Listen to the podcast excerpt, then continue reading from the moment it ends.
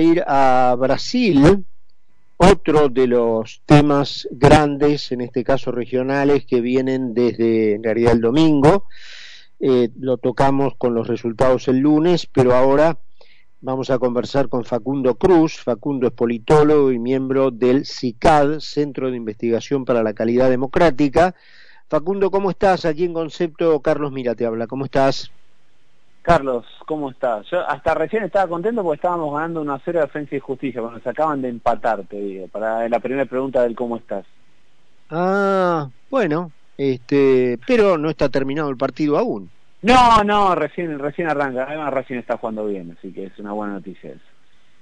Em, Facundo, estamos eh, con un resultado que, eh, en primer lugar, las consultoras bueno, no habían dado, en especial en lo referido a Bolsonaro, quizás en los porcentajes que finalmente terminó obteniendo Lula no estuvieron tan lejos, pero sí pifiaron bastante respecto de Bolsonaro, y se ha dado, bueno, una elección muy polarizada, con la particularidad de que para un segundo turno eh, las cosas eh, aparecen difíciles para los dos, especialmente para Bolsonaro, en el sentido de ir a buscar votos nuevos, ¿no?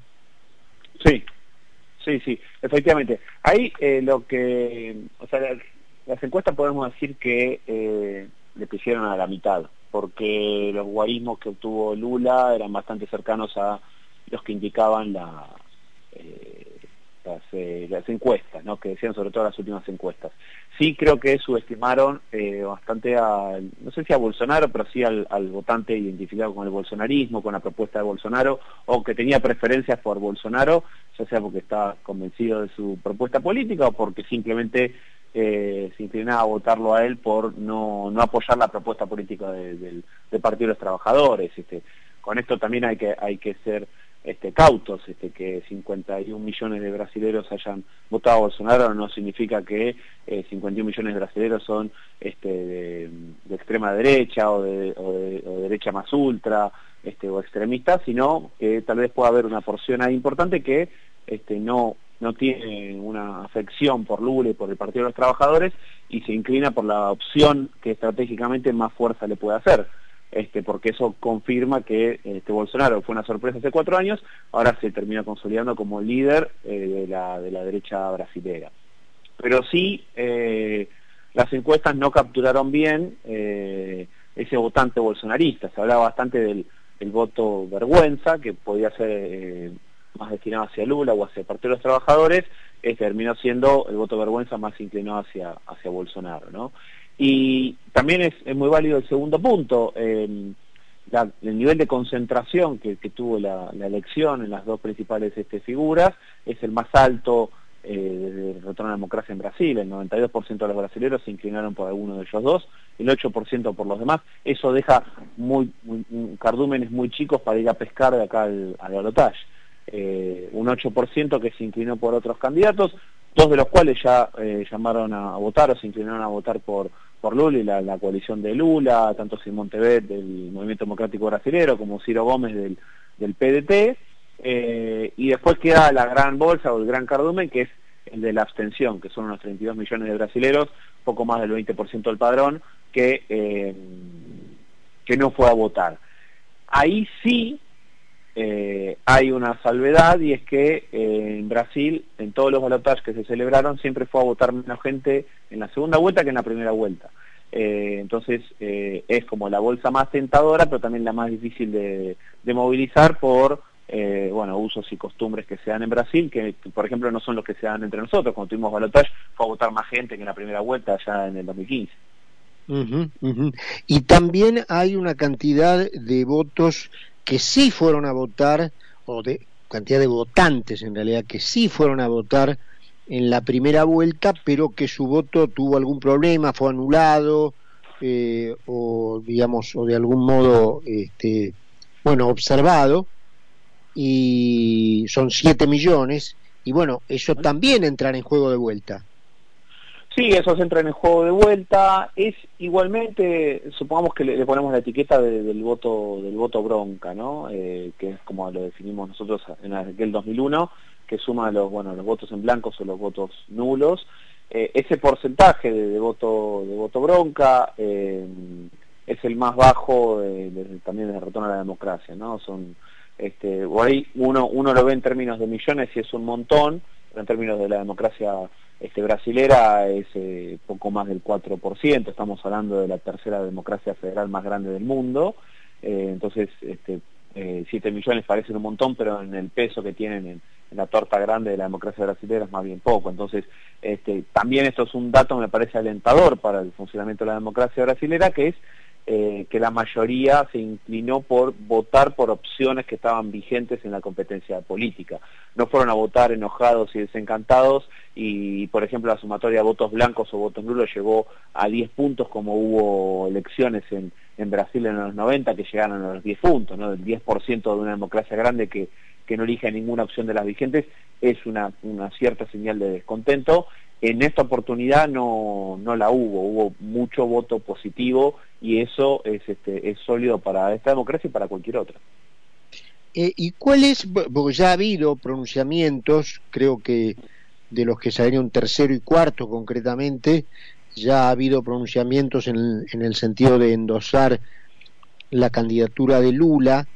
Eh, ¿Qué eh, mm, lectura podría hacerse de eso en el sentido de que un, mero pronunciamiento del líder de esa fuerza implicaría un corrimiento completo de todos los votantes que votaron a esas fuerzas.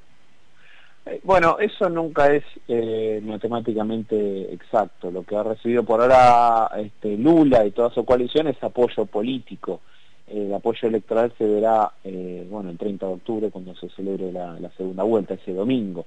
Em, siempre hay que considerar que este, los dirigentes nacionales o, candidatos presidenciales que, quedan fuera de, una segunda vuelta llaman a votar pero eh, ahí quienes son este, militantes o más cercanos a los partidos que ellos representan este, pueden sentir una, una obligación política por cumplir el, el, pedido de su liderazgo, sobre todo si son partidos eh, disciplinados, ordenados, coherentes, que funcionan, que, la militancia está muy identificada con el liderazgo.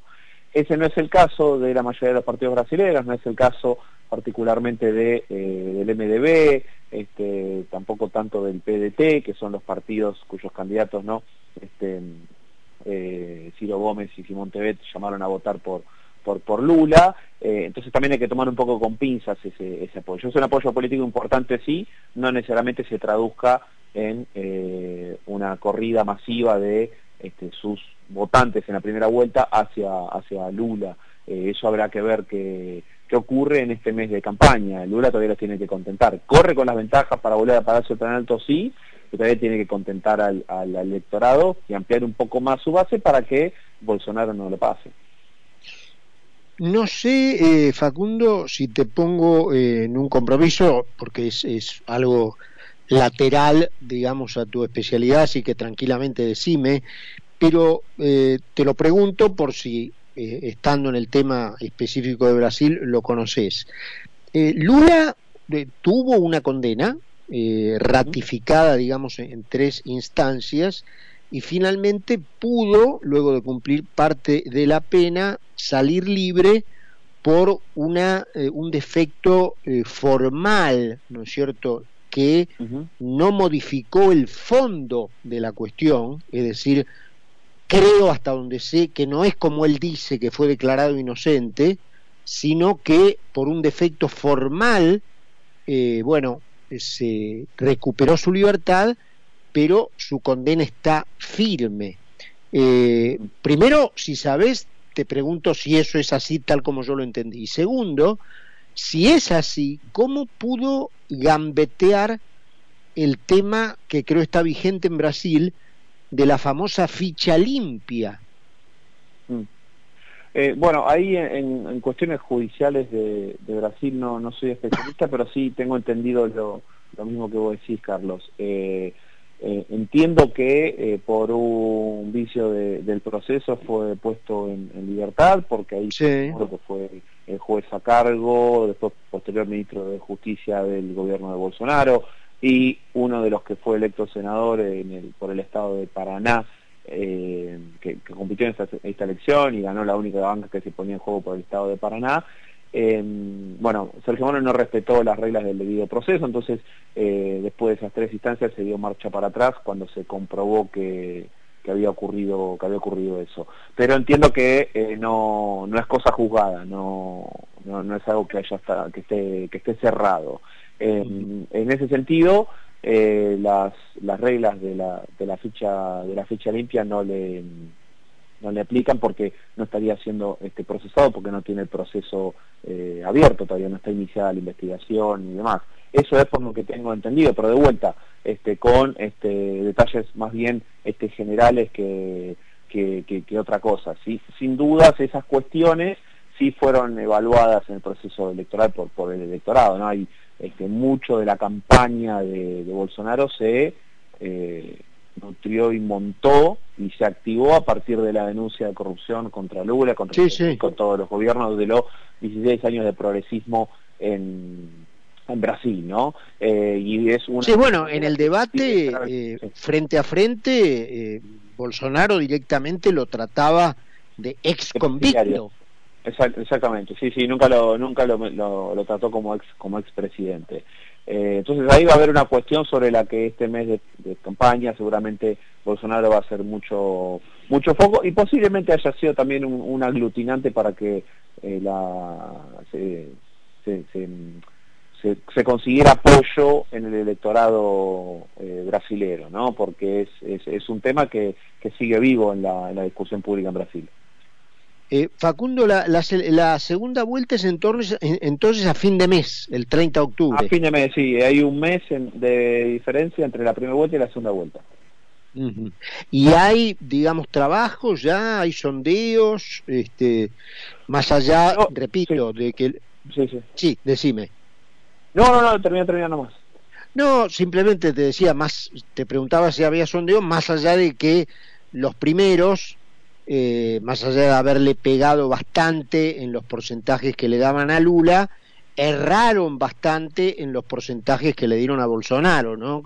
Ya hay ya, ya se empezaron a hacer eh, pesquisas, digamos, de para la segunda vuelta. Bien, eh, la, bueno, hubo un montón en la primera vuelta que ya preguntaban por el balotaje y ahí se hablaba de una ventaja de, de 10 puntos, tal vez alguna más este, para a favor de Lula. Este, yo hoy justo me crucé con la primera que se hizo después de las elecciones del domingo, que la hizo IPEC, que es la ex Ibope, que es una encuestadora muy grande en Brasil, eh, y planteaban un escenario de una ventaja de 8 puntos. Eso es eh, factible que ocurra, este, primero porque las encuestas en la primera vuelta, bueno, subestimaron al votante bolsonarista, y segundo también hay un efecto de, no de carro ganador, sobre Bolsonaro, porque salió segundo en la elección, no la ganó en la primera vuelta, pero sí de este carro superviviente. Entonces, eh, es esperable que estos primeros sondeos achiquen un poco la, ventaja, lo cual, bueno, puede empezar a poner un poco nervioso al comando electoral de, Lula y el PT, pero también es cierto que la campaña está eh, arrancando para la segunda vuelta, este Lula eh, recuperó perdón, no solo recuperó, sino que hizo crecer la masa de votantes del PT, pasó de 31 millones en 2018 con Fernando Dada a 57 millones en esta elección, son 26 millones de nuevos votantes que, sumó y recuperó, después de toda la...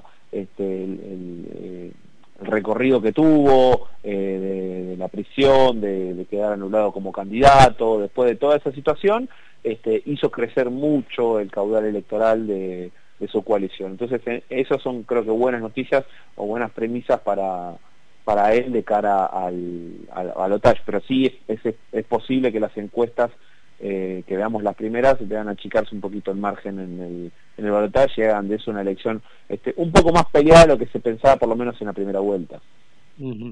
Pregunta final, ¿y cómo queda, porque ahí no hay segunda vuelta, eso ya quedó concluido, la integración del Congreso?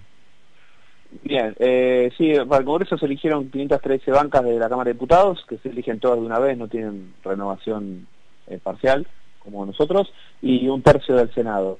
Eh, en términos de la, de la representación, el, digamos que los partidos que están identificados con Bolsonaro, que no, necesariamente Bolsonaro es el líder de ellos, pero sí los que se han asumido bolsonaristas en esta última etapa del gobierno de él, sumaron el poco menos del perdón, sumaron el 28% de la Cámara, estaba, perdón, estaba haciendo memoria, sumaron el 28% de eh, la Cámara de, Representantes y los, partidos identificados con Lula el 21% de la Cámara de Representantes. Y de respecto del Senado, como la renovación fue solamente de un tercio, los, partidos identificados con Bolsonaro quedarían en torno al 20% del Senado este, y los de Lula identificados, eh, identificados con Lula en torno al 15% eh, del Senado. Esa deja, bueno, la, la mitad de la Cámara de Diputados como partidos más fluctuantes entre los dos, eh, o, independientes en el centro, y eh, un 65% del Senado, ¿no? En la misma, la misma condición. A, esos espacios también ambos los van a querer buscar para convocar a su apoyo, ¿no? Porque son este, legisladores ya electos, son actores que pueden salir a hacer campaña por por cada uno de los este, candidatos presidenciales y también tiene sus propios votantes que los, votaron en la primera vuelta para ser electo. Entonces, este, ahí hay creo que un, caldo de cultivo que, ambos van a querer eh, ir a buscar. Pero sin dudas, vamos a estar con un Congreso que va a tener eh, niveles de fragmentación menor a los que ha tenido los últimos dos, dos mandatos presidenciales Brasil, este, tanto el gobierno de Dilma, este, que terminó en la mitad por, por el juicio político que, que le hicieron, como este, el de Bolsonaro. Va a ser un congreso menos fragmentado, pero va a seguir siendo un congreso altamente fragmentado versus otros congresos eh, latinoamericanos. Es algo común en la, en la práctica política brasileña, ¿no? Congresos muy fragmentados con los que hay que negociar y armar coaliciones constantemente. Bueno, querido, ha sido muy ilustrativo ¿eh? conversar contigo un poquito de esto que obviamente a nivel regional es muy importante, así que te mandamos un abrazo y gracias por estos minutos. Muchas gracias, Carlos. Un placer como siempre. Un abrazo y hasta pronto. Chao, chao. Era Facundo Cruz, es politólogo, miembro del CICAD, el Centro de Investigación para la Calidad Democrática. Se hicieron casi las ocho menos cuarto.